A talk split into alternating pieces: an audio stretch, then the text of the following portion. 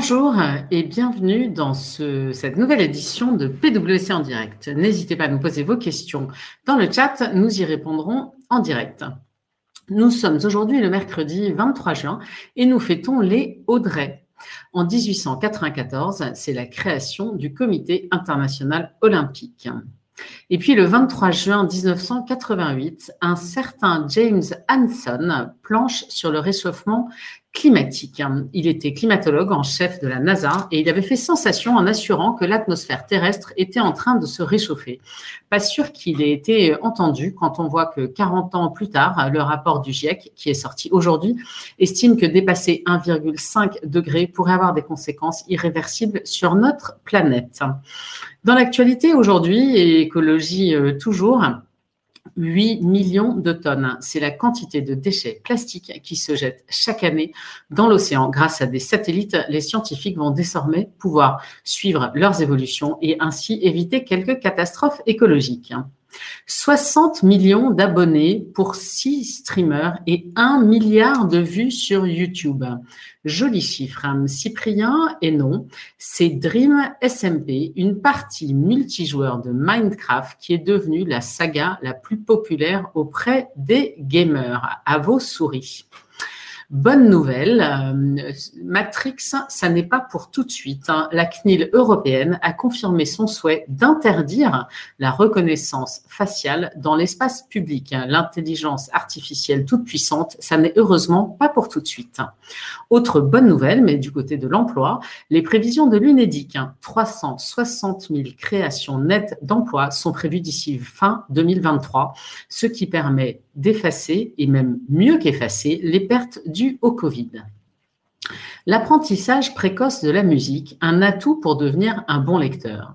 Pour le dire simplement, l'apprentissage de la musique pendant les premières années de la scolarité peut aider les enfants à poser les bases de la lecture. Les cours de piano pour nos chères têtes blondes ont encore de beaux jours devant eux.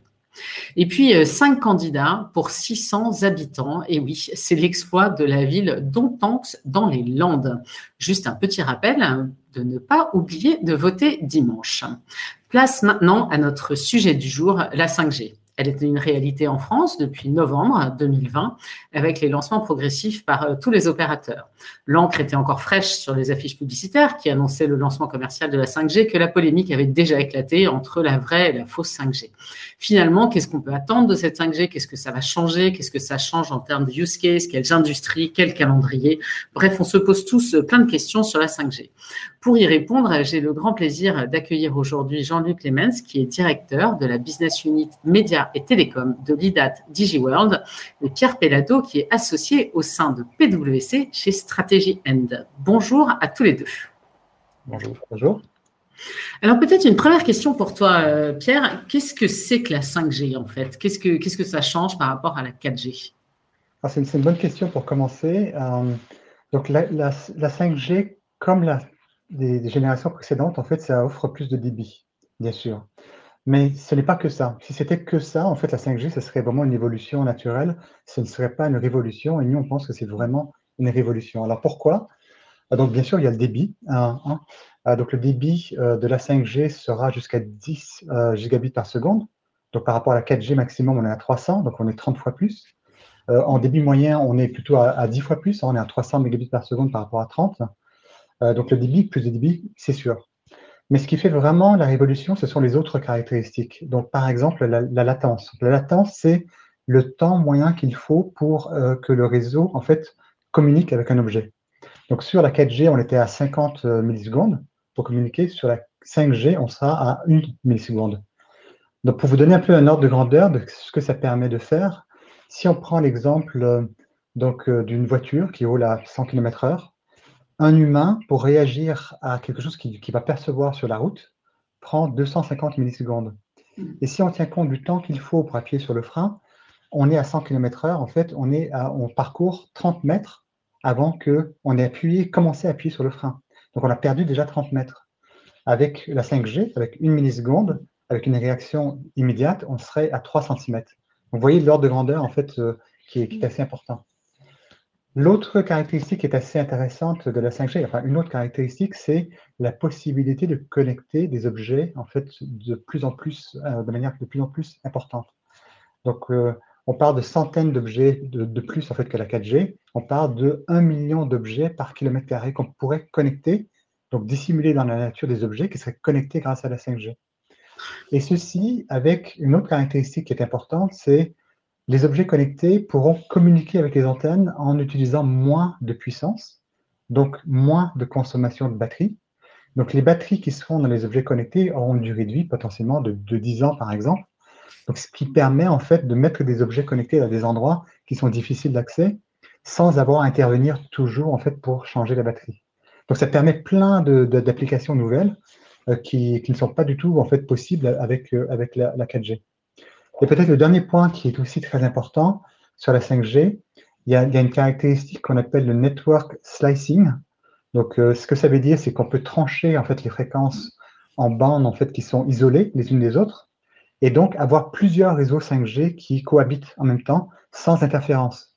Donc ça veut dire par exemple, on pourrait avoir un réseau d'objets connectés pour gérer un réseau électrique, un réseau d'eau, euh, ou alors un réseau, un autre réseau en fait privé pour les ambulances, pour la police, pour les, les pompiers, qui serait indépendant en fait du réseau du commun des mortels pour qu'on utilise pour communiquer et pour regarder ces fameuses vidéos YouTube. Merci beaucoup. Donc, en effet, on note une révolution complète entre la 4G et la 5G. Alors, Jean-Luc, je me tourne vers vous pour voir un peu comment est-ce que ça se déploie dans le monde. Euh, la 5G, quels sont les pays là-dessus qui sont le plus avancés? Alors, de ce point de vue-là, maintenant, ça fait quelques, quelques, quelques mois, voire plusieurs années dans certains pays que la, 5G a été, a été lancée. Euh, d'après les calculs de, l'IDAT, euh, aujourd'hui, il y a à peu près 250 millions de clients 5G. Alors maintenant, la répartition dans le monde, elle n'est pas du tout euh, égale. Un pays trust quasiment, si pas l'intégralité, en tout cas une énorme partie de ses clients, et ce pays, ça, ne vous étonnera pas, c'est la Chine. En Chine, on approche les 200 millions de clients 5G ça en laisse donc à peine une cinquantaine de millions euh, pour, euh, le, reste, du monde. Les pays les plus avancés, euh, au-delà de la Chine, c'est évidemment la Corée du Sud, qui aujourd'hui, donc la Corée du Sud, hein, qui est un pays à peu près de la taille de la France en termes d'habitants en tout cas, qui a une couverture quasiment intégrale de son territoire en 5G et qui compte aujourd'hui plusieurs millions de clients également. Alors, ce qu'il faut bien comprendre, c'est que la, stratégie industrielle dans les différentes zones du monde euh, n'est pas du tout la même. Euh, en, Europe, euh, le, j'ai envie de dire, le poids du corps sur la 5G est essentiellement sur la partie industrielle. Les, grands opérateurs, avec Deutsche Telekom en, tête de file, poussent une 5G plutôt industrielle et plutôt qu'une 5G qui serait dédiée au consommateur final que nous sommes. En Amérique du Nord, euh, on voit bien que les opérateurs comme Verizon ou AT&T ont une, utilisation de la 5G qui est complètement différente. Ils l'utilisent dans euh, le cadre de ce qu'on appelle du Fixed Wireless Access. Euh, donc, c'est pour remplacer la fibre optique sur les, derniers, mètres et afin d'apporter des services au niveau du gigabit. Pierre disait, parlait tout à l'heure des, débits très élevés que la 5G va permettre. Et donc, elle est utilisée pour faire ces derniers mètres en fibre optique. Pour ce qui est de l'Asie-Pacifique, euh, vous l'aurez bien compris, l'approche est, également très différente.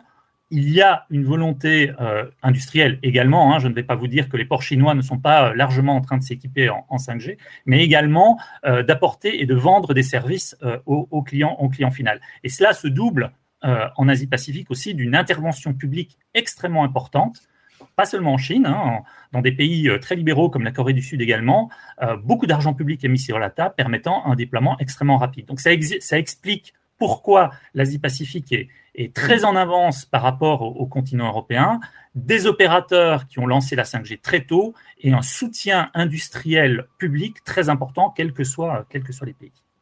Et, alors, du coup, évidemment, je vais vous demander en France euh, comment ça se passe, en fait, quand c'est ce qu'on aura accès à toutes ces fonctionnalités chez nous?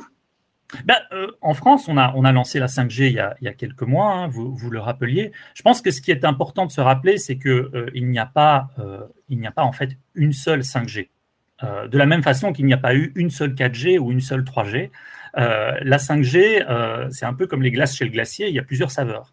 Et aujourd'hui, on a commencé à déployer la 5G sur la partie antennaire, sur les antennes. Et donc, ça, on apporte, on va dire, un, surcroît de, de bande passante. Donc, les tuyaux, hein, pour dire les choses de façon simple, sont plus grands. Et ça, aujourd'hui, c'est lancé par les grands opérateurs français. Par contre, euh, pour avoir accès à toutes ces nouvelles fonctionnalités, Pierre parlait tout à l'heure de ces latences ultra faibles, euh, de cette capacité à pouvoir euh, connecter un grand nombre d'objets connectés au kilomètre carré. Pour cela, vous avez besoin non seulement de la 5G sur les antennes, hein, sur la partie antennaire, sur les équipements actifs sur les antennes, mais également sur le cœur de réseau. Et aujourd'hui, en France, nous fonctionnons encore avec une 5G qui fonctionne sur la partie antennaire, mais nous fonctionnons toujours avec des cœurs de réseau 4G.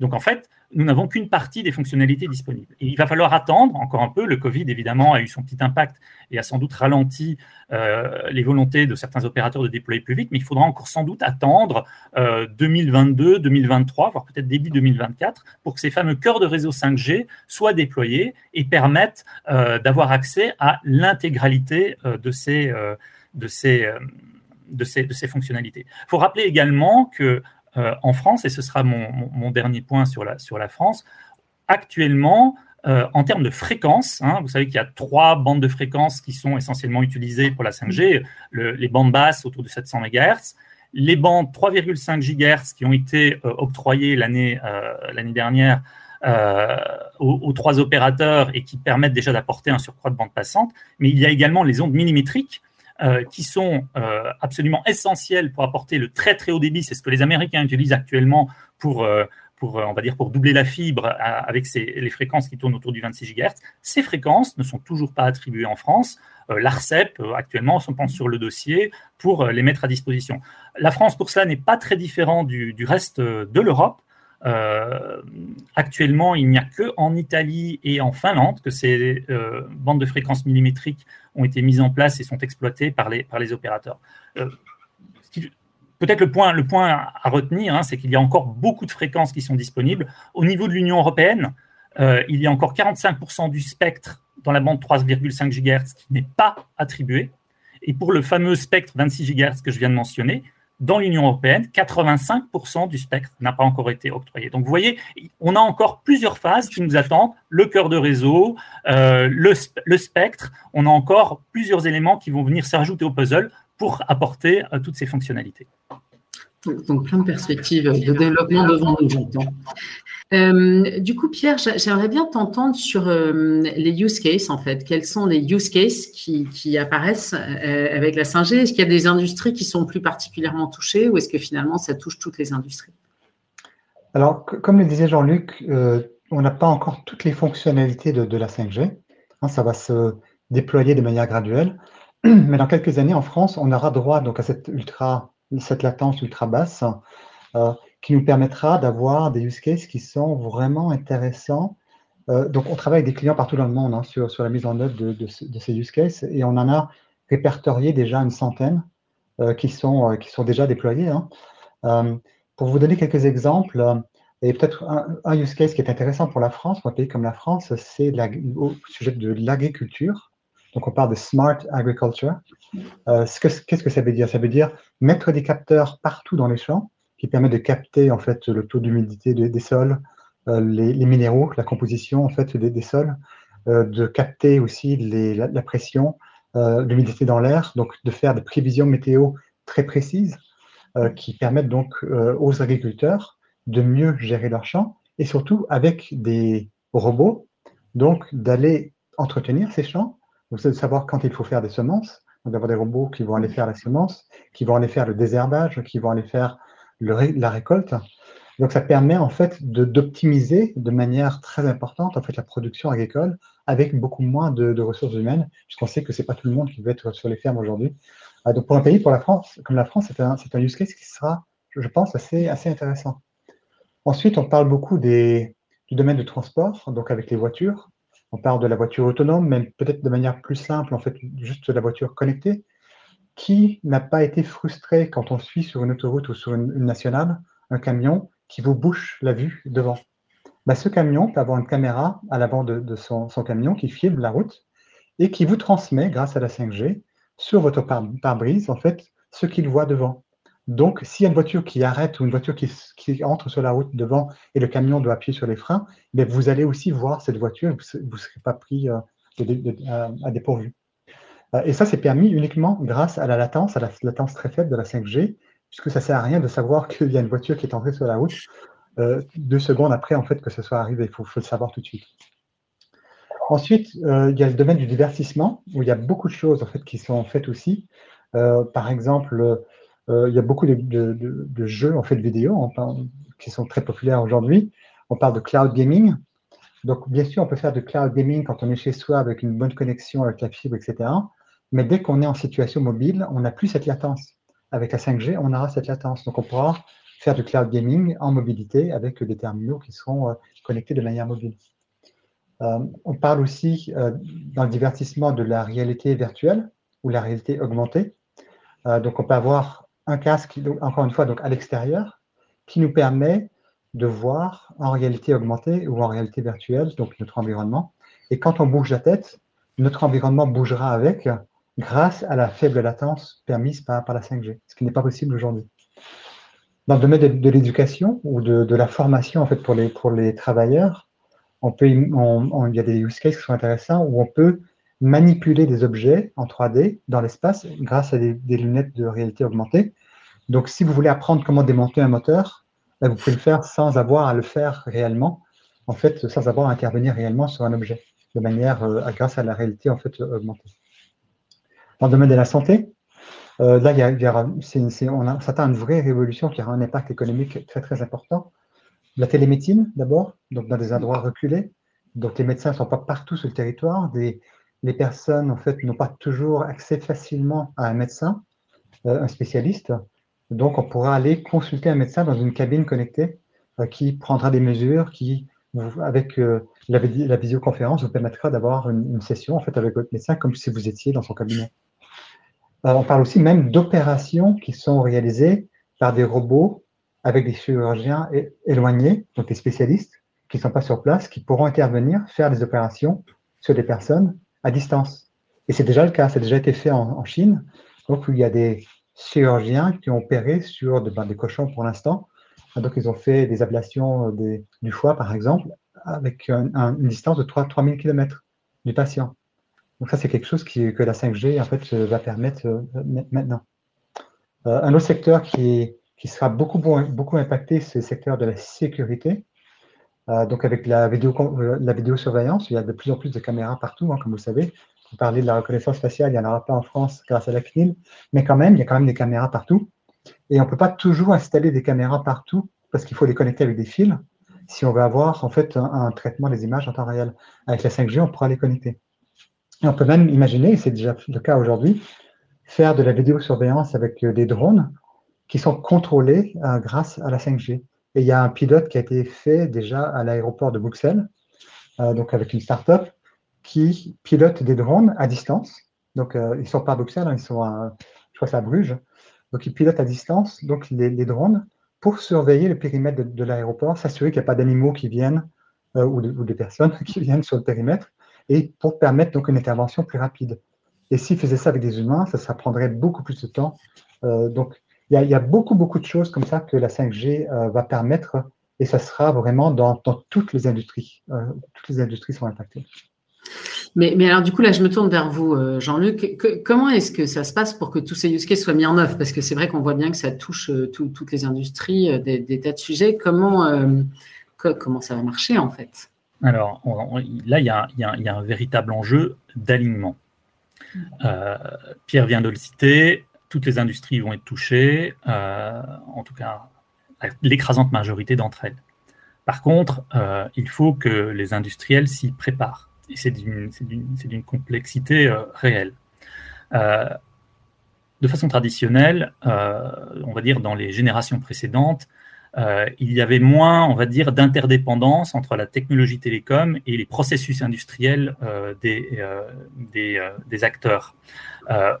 Aujourd'hui, euh, comme, vient de le dire Pierre, on va se retrouver dans des, systèmes où euh, la 5G va devenir un élément euh, essentiel, un, élément de la brique, de valeur et pas seulement une activité de support. Donc il faut arriver à aligner et à orienter à la fois l'activité industrielle, l'activité télécom et évidemment le rôle très important des SS2I, euh, des, différents intégrateurs. Alors on voit que d'un pays à l'autre en Europe, les, stratégies sont différentes.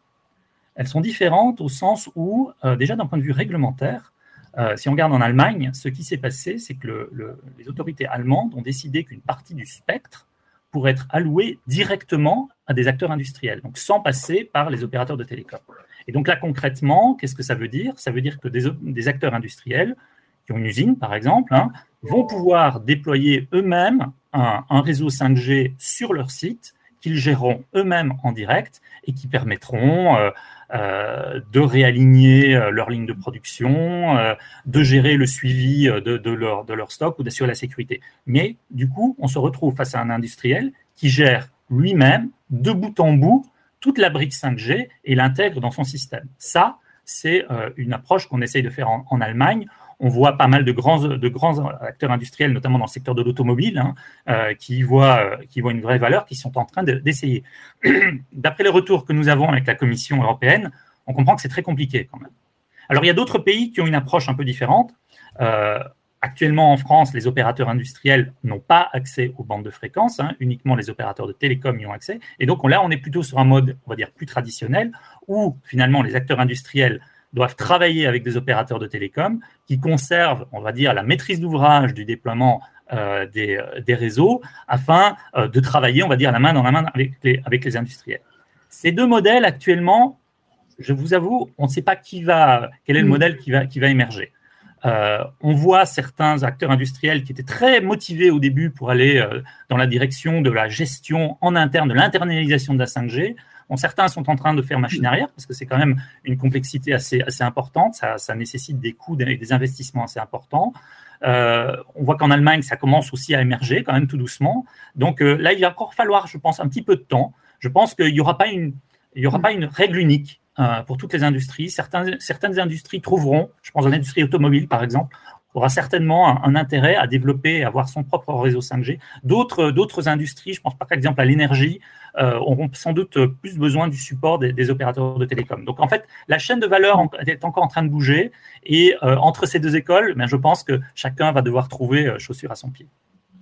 Merci beaucoup. J'aimerais bien parler un peu de edge computing parce qu'on en, parle pas mal. Pierre, est-ce que tu peux nous dire un peu quel est le rôle du edge computing dans, le développement de la 5G, des différents use cases dont on vient de parler S'il en a un. Oui, bah, c'est une très bonne question en fait.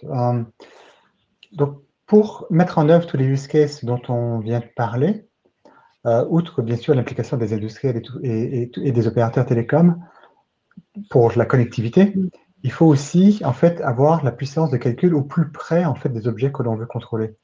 Sinon, en fait, on perd cet effet de latence. Par exemple, ça, ne sert à rien d'avoir une voiture en fait qu'on cherche à contrôler, une voiture euh, euh, avec la 5G, une voiture autonome qui est contrôlée par un 5G, si ce contrôle est, exercé par un serveur qui se trouve en, Californie. Puisque ce, 1 milliseconde de latence qu'on a euh, entre la tour et la voiture, on va la perdre en fait dans plein de millisecondes en fait, pour se connecter au serveur en Californie et revenir. Donc, si on veut pouvoir mettre en œuvre les use cases dont on parlait tout à l'heure, avec de très faibles latences, il faut donc rapprocher le calcul, donc le stockage et la puissance de calcul au plus près des objets. C'est ce qu'on appelle les edge computing. Hein, ou, le, Edge Cloud. Donc, par exemple, si on veut rester dans une fourchette de 1 milliseconde à 10 millisecondes, bah, il faudrait que la puissance de calcul soit au pied de la tour, euh, de la tour en fait, télécom qui connecte l'objet. Par exemple, pour une voiture autonome, typiquement, ce serait ça. Ou moins proche en fait, de cette tour. Si on parle de use case qui nécessite peut-être entre 30, enfin 10 et 30 millisecondes, euh, là, on peut se permettre d'être euh, un peu plus loin, on peut se permettre d'être au niveau d'une localité. Euh, et si on veut être plus de 30, 30 à 50, on peut se permettre d'avoir une puissance de calcul au niveau d'une région.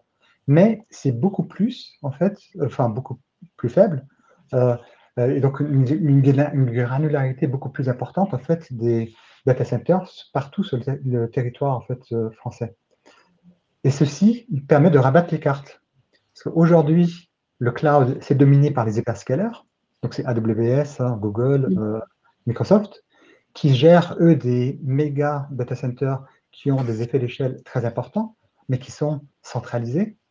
Et maintenant, il faudra passer à un modèle où les data centers sont disséminés sur le territoire, et ces acteurs-là n'ont pas la capacité de gérer, en fait, euh, surtout de déployer et ensuite de maintenir, euh, donc avec du personnel qui, qui est partout sur le territoire, de maintenir ces data centers.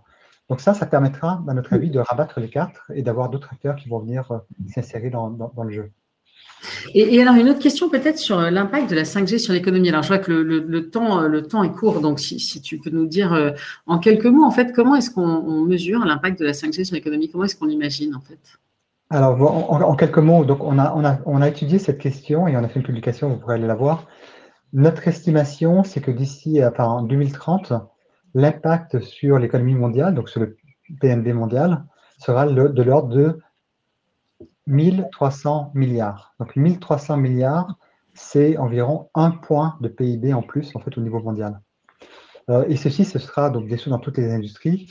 On parle de la santé, euh, ce sera très impacté euh, les, utilities, donc électrique, gaz, eau, le manufacturing, bien sûr, le divertissement. Donc, toutes ces industries seront fortement impactées et ça générera en fait du PIB en plus. Et un point de PIB, pour vous donner un ordre, de grandeur, ces dernières années, on était plutôt à 3 hein, en moyenne au niveau mondial. Hein.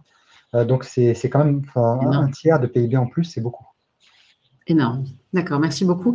Et alors, on a, on a une question de nos, internautes euh, que j'aimerais bien poser à Jean-Luc, en fait, hein. autour de l'impact environnemental de la 5G. On parle beaucoup de RSE, d'ailleurs, j'en ai moi-même beaucoup parlé dans, dans mon introduction. C'est vrai que c'est un sujet qu'on nous demande souvent. Quel est l'impact de la 5G sur l'environnement? Ah, ça, c'est une très, très bonne question. c'est une très bonne question. Euh, euh, et qui force un peu d'humilité, parce qu'effectivement, on parle de 5G, de révolution l'enjeu pour l'humanité, c'est effectivement euh, le changement climatique. Alors, ce qu'il faut, rappeler, euh, c'est qu'en fonction des études, euh, l'industrie numérique, en total, elle pèse pour entre 2 et 3,7% des gaz, de l'émission des gaz à effet de serre. Au sein de ces deux, on va dire à peu près un peu plus de 2% 0,5% proviennent des réseaux mobiles. Et sur ces réseaux mobiles, l'essentiel vient euh, effectivement euh, des euh, terminaux qui sont achetés, vendus, réutilisés, parfois jetés à la poubelle par, par le, consommateur final. Donc c'est une part substantielle des, émissions de gaz à effet de serre qui viennent de, de l'industrie des, des, télécoms ou de l'industrie numérique de façon générale. Alors maintenant, ce qu'il faut aussi garder en tête, c'est que l'industrie des télécoms, elle est duale quand on parle de gaz à effet de serre. C'est-à-dire qu'effectivement, elle est euh, responsable d'une partie euh, de l'émission de gaz à effet de serre, je viens d'en parler, mais elle permet également d'en économiser. Nous en sommes aujourd'hui, là, tous ensemble, euh, la preuve. J'imagine que nous aurions fait cette réunion il y, a, il y a deux ou trois ans on l'aurait fait en physique, quelque part dans Paris. On aurait dû tous se, déplacer en voiture, en transport en commun. Et notre, notre empreinte carbone du fait de cette réunion, elle est de loin allégée par le fait que nous utilisons des, outils numériques. Donc l'industrie numérique, à la fois, elle crée du, gaz à effet de serre, mais elle, en, économise également. donc il faut bien regarder les choses sous les, deux angles. Enfin, pour ce qui est de la 5G elle-même, ce qu'il faut garder en tête, euh, c'est qu'aujourd'hui, à volume de data constant, la 5G consomme 10 fois moins d'électricité que les technologies précédentes. Donc en fait, nous avons un avantage à avancer vers la 5G pour autant que nous éteignons les technologies passées. Euh, plusieurs pays, plusieurs opérateurs dans le monde sont en train de réfléchir à l'extinction des réseaux 2G, 3G qui sont très consommateurs en électricité et pas très efficaces. Euh, donc cette technologie 5G va permettre aussi en fait, de décommissionner euh, de vieilles, de vieilles, d'anciennes, d'anciennes, d'anciennes technologies. Enfin, juste un dernier mot, je crois qu'il faut aussi rappeler que les opérateurs télécoms dans le monde sont très conscients de leur rôle par rapport à la réduction des gaz à effet de serre, de l'émission des gaz à effet de serre. Hein, je pense à Orange, hein, tout d'abord, hein, qui, a, annoncé qu'il devait être neutre d'un point de vue carbone d'ici 2040 tous les opérateurs télécoms dans le monde aujourd'hui se donnent, des objectifs. Donc en conclusion, l'industrie des télécoms va vers une neutralité carbone et la 5G doit y contribuer pour autant qu'on prenne bien en compte les deux aspects, l'aspect euh, émission de gaz à effet de serre, mais aussi les économies de gaz à effet de serre que nous pouvons faire. Merci beaucoup euh, et un, grand merci à tous les deux. Je vois que le temps file et qu'il est déjà euh, l'heure de nous quitter. En tout cas, merci beaucoup d'avoir pris le temps de partager avec nous euh, tous ces enseignements sur la 5G. J'ai trouvé ça absolument passionnant et on se rend compte de tout le chemin qui reste à parcourir et toutes les opportunités que cela représente. merci à vous, chers auditeurs, de nous être toujours aussi fidèles. si vous pouvez prendre une minute pour répondre à l'enquête de satisfaction qui apparaît à droite de votre écran, nous en serions très heureux. Nous les lisons toujours avec beaucoup d'attention et ça nous permet aussi euh, de faire évoluer euh, ce format en fonction de vos retours. Encore un grand merci euh, Jean-Luc d'être venu partager avec nous, un grand merci Pierre et une très belle journée à tous. Merci. Merci, au revoir.